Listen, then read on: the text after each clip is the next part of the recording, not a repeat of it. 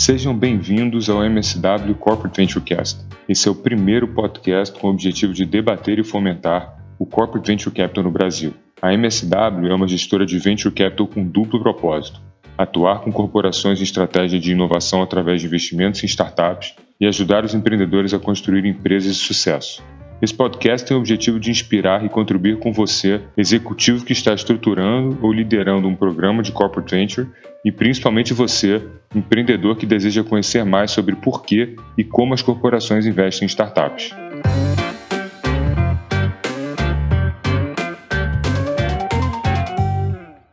Good morning, good afternoon, good evening, everyone. I'm here today with a good friend, a guy I really admire.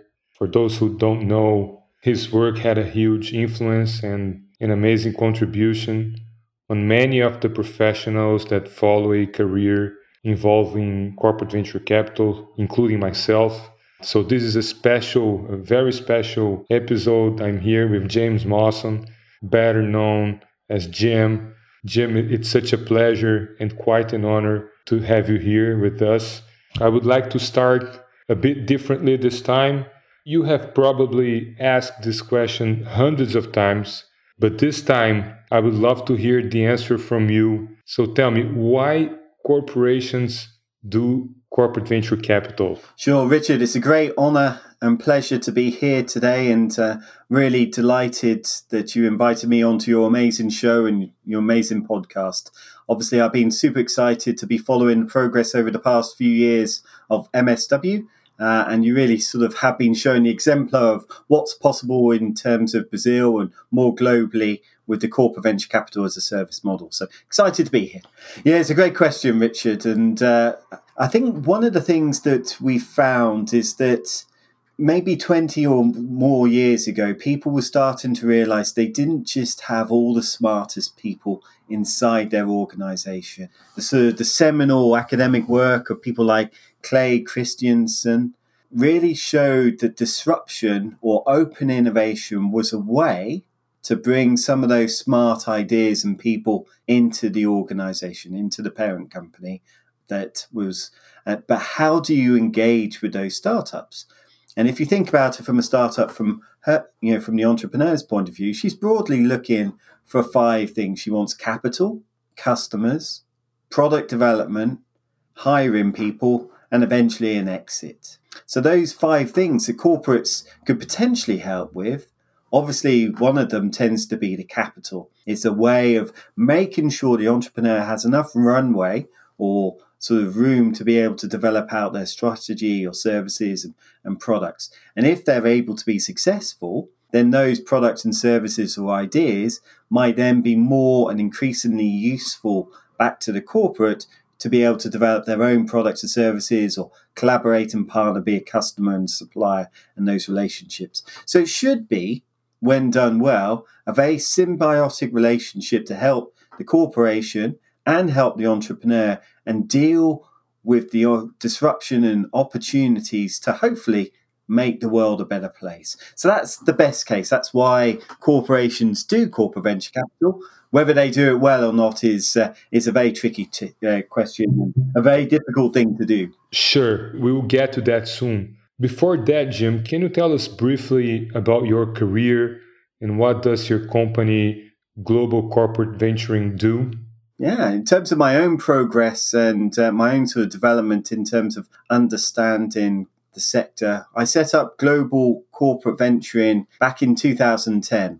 Before that, I had been the private equity and venture capital editor at Dow Jones. They published a number of trade papers and Wall Street Journal, Dow Jones, Newswires, and I'd run a small team out of London covering, in particular, the main independent private equity and venture capital firms. But I had a view that coming out of the global financial crisis of 2008, 2009, that we would start to see more focus and attention on the innovation and the equity growth story, particularly for the private companies.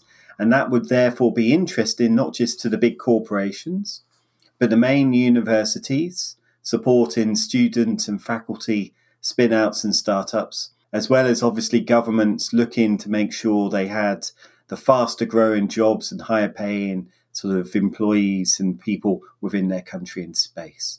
And so Global Corporate Venturing, alongside its sister publications, Global University Venturing and Global Impact Venturing, were designed really to be complementary to what I had been doing at Dow Jones, which was looking at the independent firms, by concentrating more on those bringing strategic as well as potentially more financial focus as well in terms of investing directly in startups or indirectly.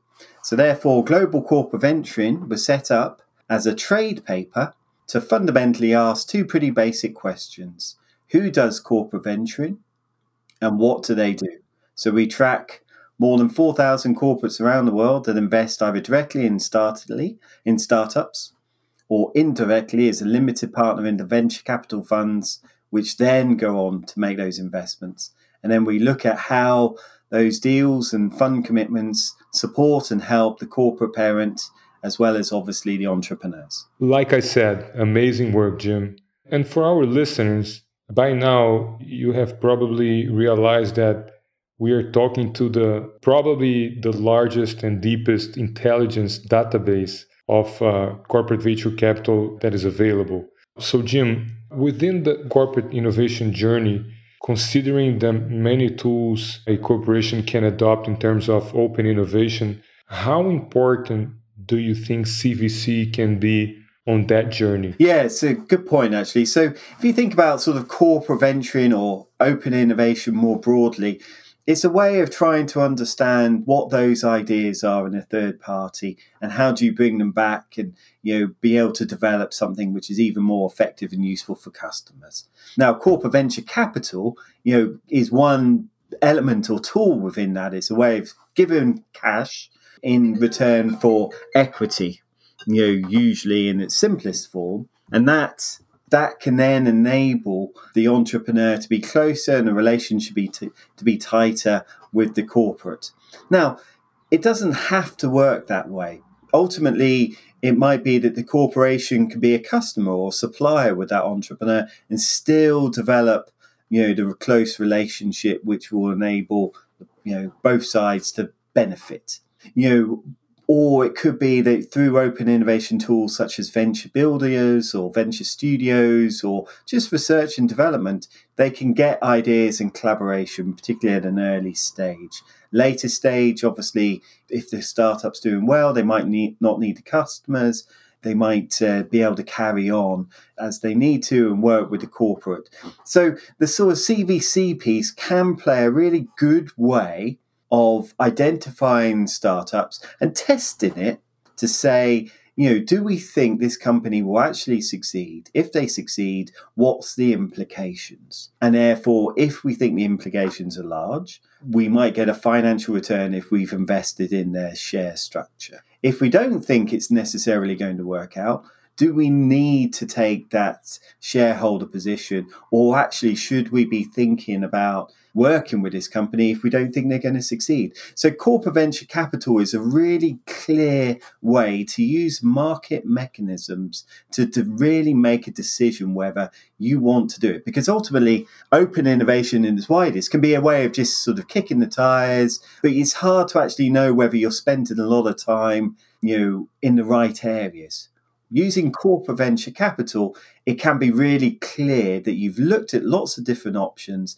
and you've decided that this one will potentially be a winner and therefore one that you could potentially want to work with more broadly than just wait for the eventual financial return. You can be a customer, supplier, support in different ways. So it's a really great way of using that sort of market mechanism in a way that a lot of open innovation tools don't always necessarily have. They can deliver a lot of good ideas. It, it can be hard to sort those thousands of ideas unless you've got a, a mechanism. That's where CVC can really play uh, a strong role. Awesome, Jim. Thank you. you. You put it in a very easy way for everybody to understand.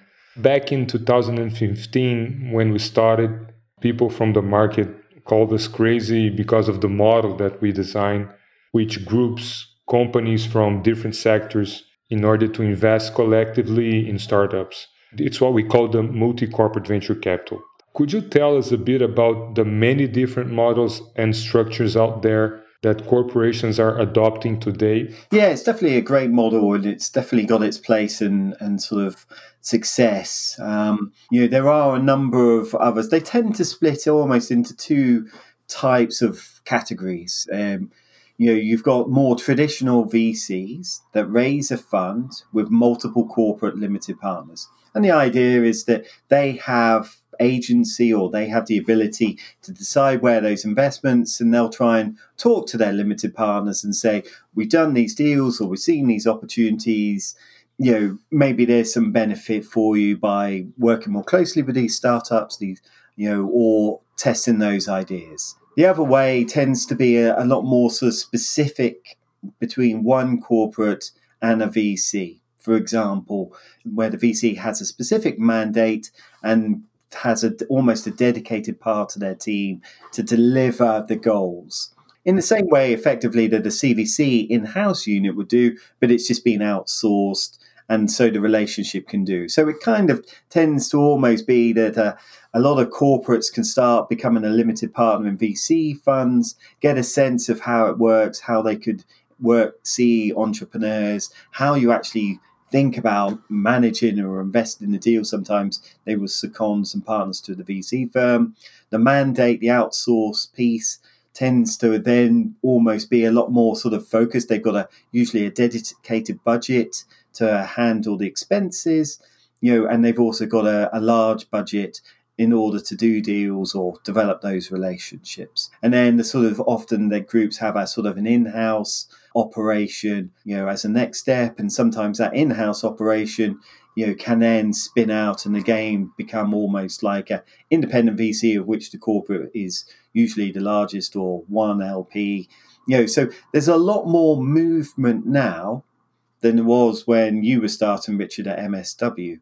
There seems to be a lot more sort of you know interest interesting ideas. as groups like a Touchdown or Red Alpine, and they tend to have more of a geographic focus. Like Pegasus tends to work well with a lot of Japanese corporates. Red Alpine with a lot of continental European ones, Touchdown specifically with a lot of US firms, and obviously MSW tends to be one of the best, uh, you know, best known in sort of Latin America and with a focus to be able to connect up more with North America as well. So, you know, so I think there's a lot of um, there's a lot of interest in the model. It's quite hard to do well, you know, but once you do get that sort of capabilities, then having multiple corporates, you know, starts to create economies of scales and efficiency. Um, so it's a very powerful model when when done as well as you guys do it.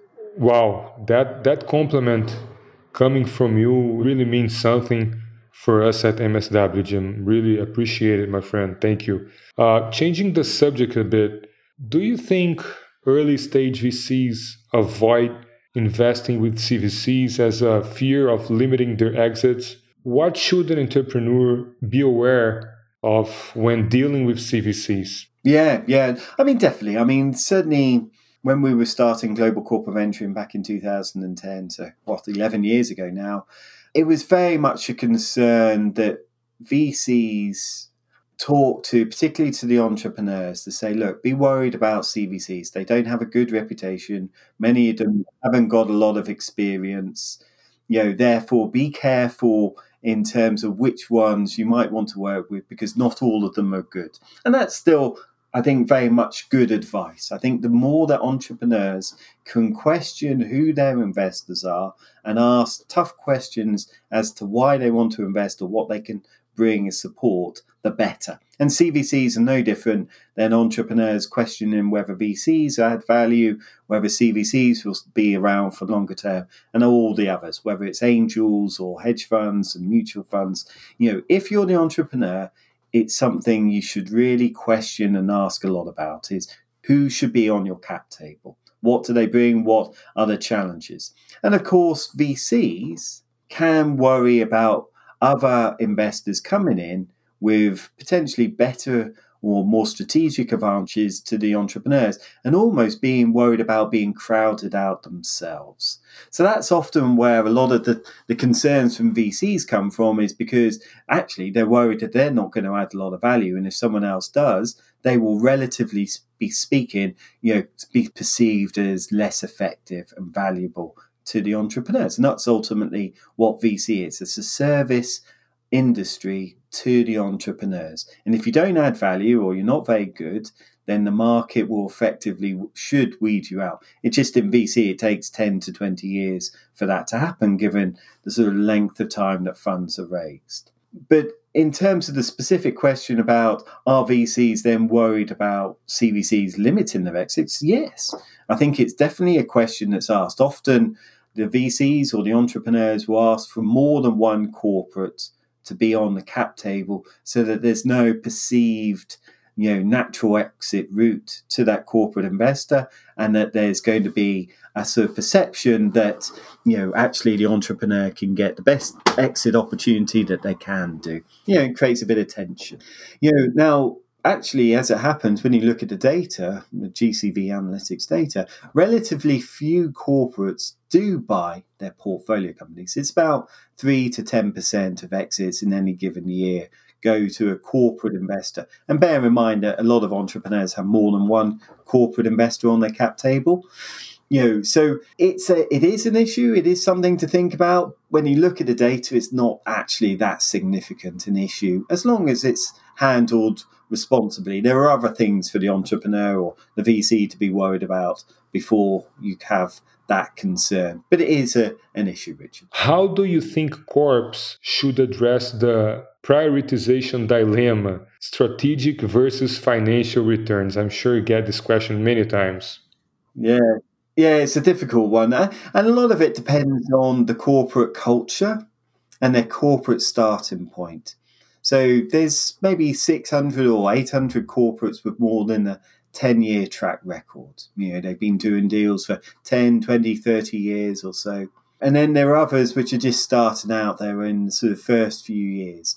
And then others which are somewhere in the middle between that. So if you think about it, um, as that happens, so we wrote a book called Corporate Venture in a Survival Guide with some partners, Heidi Mason and Liz Arrington, a few years ago. And we looked at that sort of maturation cycle and I think you sometimes find corporates start more strategic or they start more financial and then they end up doing more of the opposite. So they start more strategic and end up more financial or vice versa.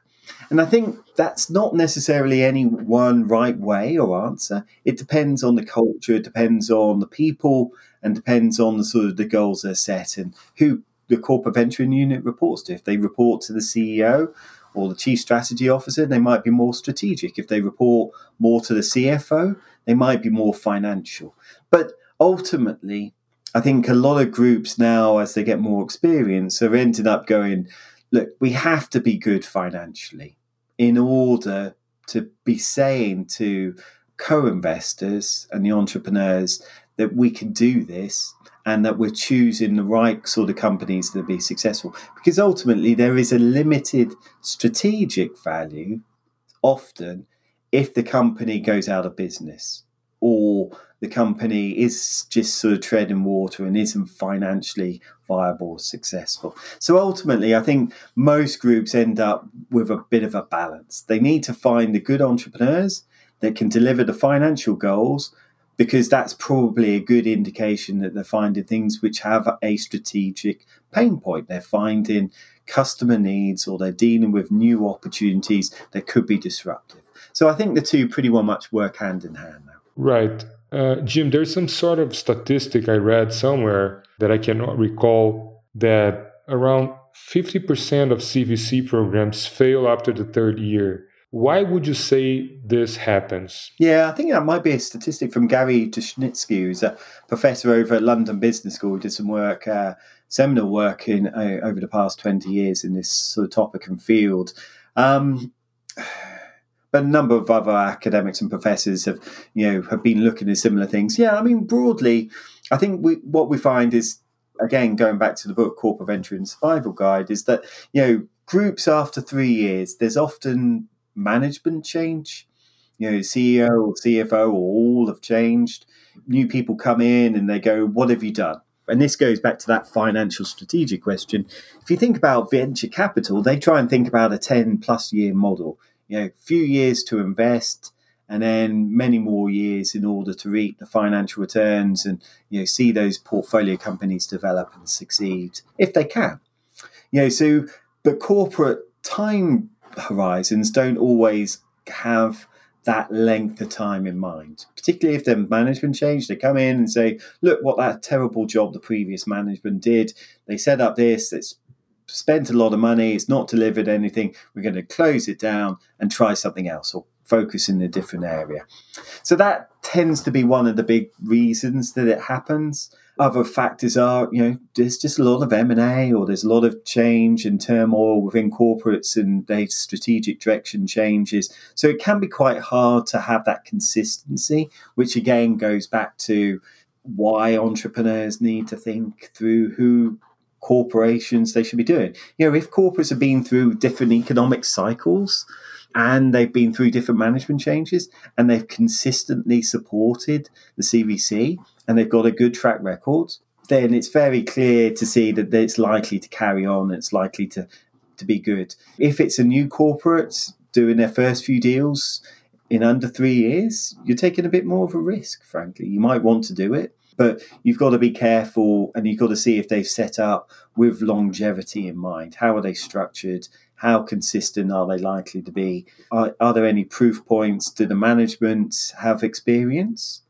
Do the CVC units have they hired in experienced professionals? So I think that's probably uh, one of the factors. But ultimately, as groups get more experience and hopefully you know, in part what we try to do at Global Corporate Venture through the institute and you know the events and the sort of reports and the training you know, is to be able to allow some of those best practices to be shared to make it more likely that people can support, you know, and that failure rate can reduce over the next few years. And I think to that point, you know, the past year has been really interesting, you know, with COVID 19.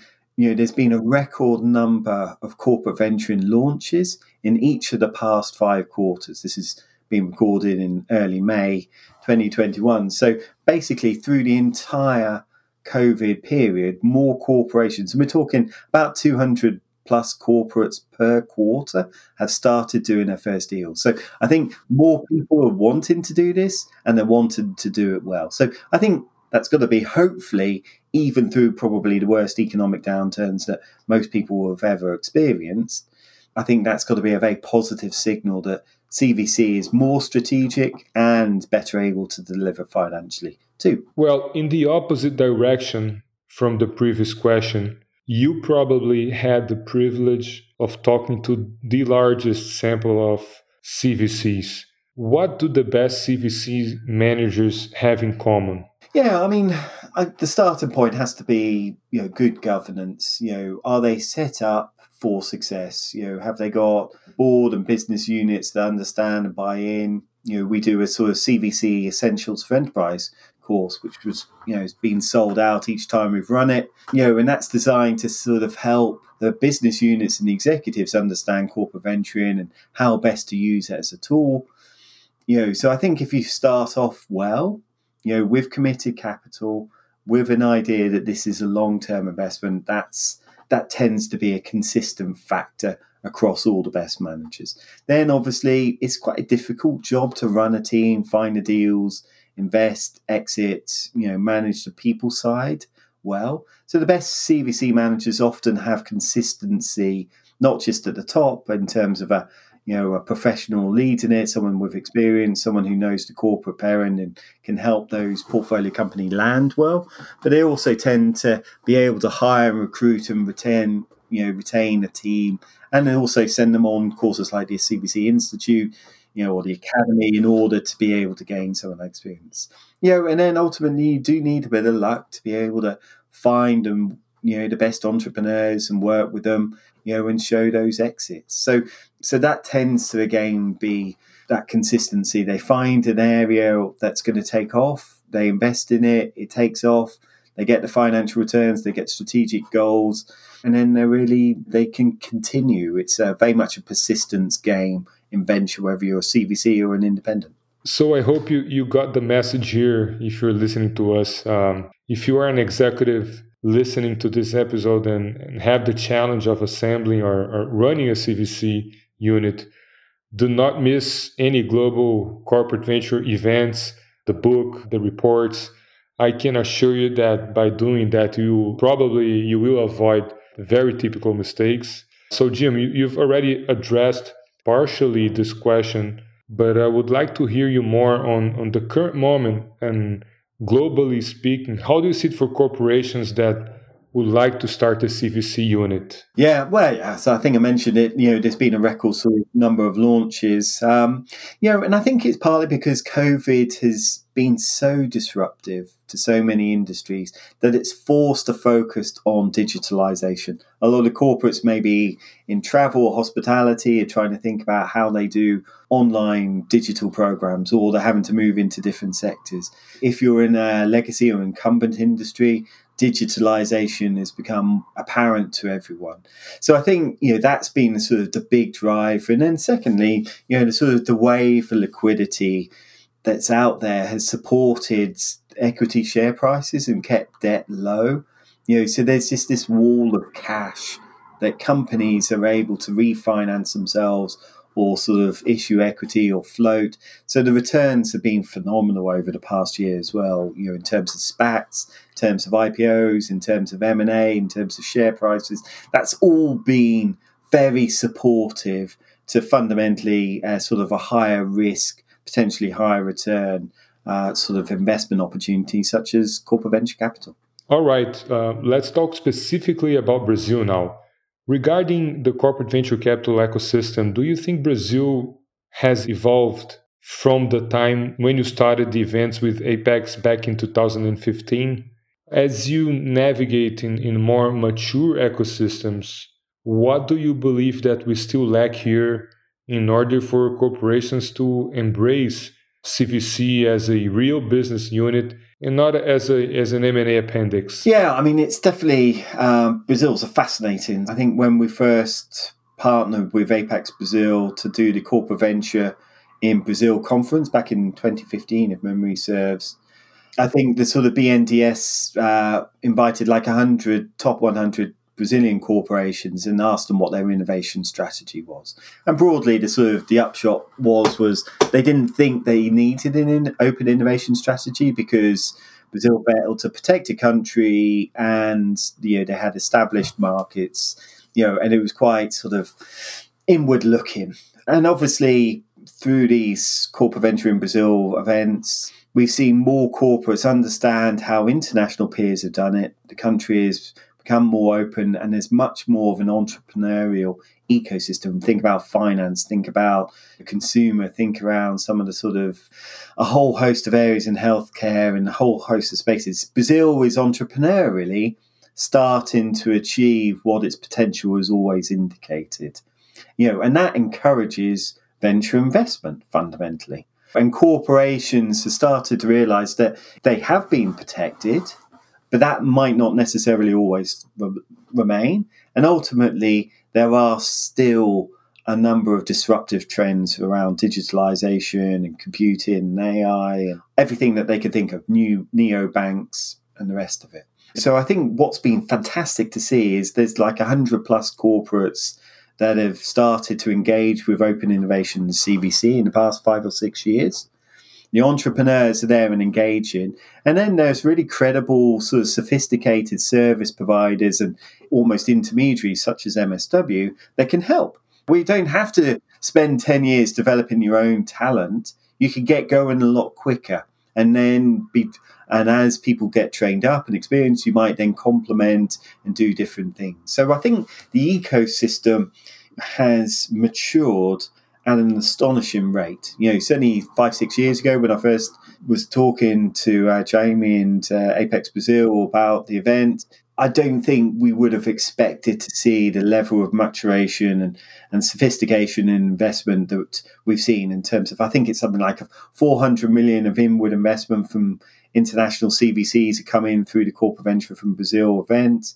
Groups like SoftBank have set up a 5 billion fund to invest primarily in Brazil. Ex SoftBank partners have set up their own VC fund, which have raised capital quickly to then invest in startups. We've seen early stage angels and universities engage.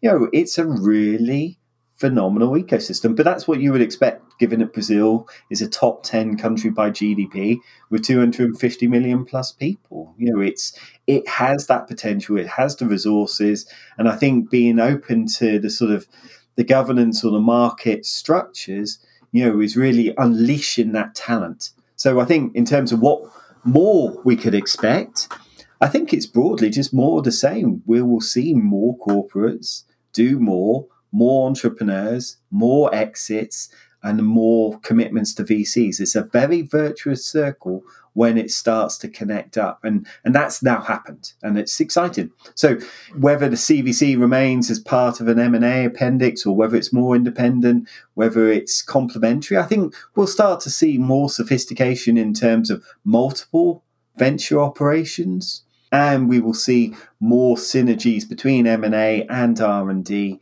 as well as using CVC almost as that nexus point in the middle to make M&A more efficient, to make R&D more efficient, to make more open innovation ties to entrepreneurs and bring it back. So very much it feels like it will be a, a central piece making everything hopefully more effective and the world a better place. Well, to conclude this first section, I always like to ask what advice would you give an executive whose mission is to start a CVC program within his corporation? There's a couple of sort of foundational pieces, you know, obviously respecting what we do here at Global Corporate Venturing. I think there's some information that can enable people to, to, to get the basics through the book or you know, it's a few bucks to buy the book, and, and then definitely recommend it. Yeah, yeah. So I think that's a, a starting point. Um, I think talking to people like yourself, Richard, and you know someone like Carlos Corcoran, who who ran both Intel and then Qualcomm's CVC unit, they you know, they've got a lot of time. They give a lot of back. There's a lot of good VC managers um, like Redpoint E Ventures and others that you know have a lot of experience. Um, those are all good pieces to say not just what works well, but what will work well for us and what hasn't worked well for other people. Why did other groups fail? Why did other groups shut down? How do you not just think about the, the positive case studies, but also some of the failures, some of the groups that started and they couldn't make it work. And so I think that tends to be a good starting point. Obviously, you know, I, th- I think sort of being able to talk to the professional firms like like MSW is a natural. It's not necessarily going to work for all corporates, but you know, you would expect a lot of corporates interested in CVC to kick the tires and want to work out how they could do it. Thank you, Jim, for all the compliments, really. This was an extraordinary class of CVC. I really appreciate it. Uh, with this, we concluded the first part of, uh, of this episode, and the second part is, is more about yourself. It, it, I will shoot you three quick questions for quick answers. So let's do it. Could you tell us a habit or a ritual you can't keep from doing it in the past year? Yeah, it's a difficult one. I mean, certainly, you know, I've been traveling less, just like everyone, and COVID and lockdown's been tough. A lot of people have been ill, or different countries have been differently affected. So I've been mindful of that. It, um, I think, it's made people a little bit more empathetic, and um, hopefully, hopefully, we all come out of this together and bounce back because we are, you know, one world and that. I mean, for me, one thing that I, I have tried to do, I, I've actually started it before sort of COVID and lockdown, but um, but it's it's become you know, a bit better is I, I um I grow trees and uh, I plant things. So you can do what's called uh, guerrilla planting. Find some green space. Um, you know, if you grow an oak tree from an acorn or a tree, you know you can plant it and then you know have a responsibility to water it or make sure it's cared for and um, you know they, there's a there was a great saying which i heard many years ago which is society does well when old people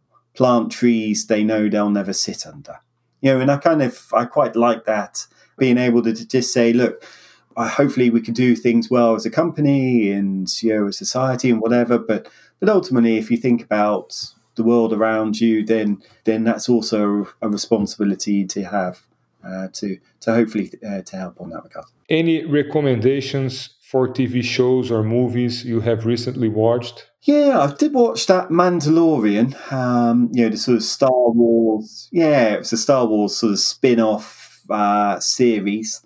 Uh, so I kind of binge watched that um, a few weeks ago now yeah, and that was that was quite well done. I quite enjoyed it. There was a, there was a um, you know it was a kind of an interesting take on sort of uh, fathership. Really, you know, it's all you know how someone adopted this little baby Yoda type, and um, I quite uh, it was quite well done in its way. It's uh, you know I, I, thought the ending was a bit weak, but uh, but aside from that, um, it was good. Could you mention a reference in entrepreneurship?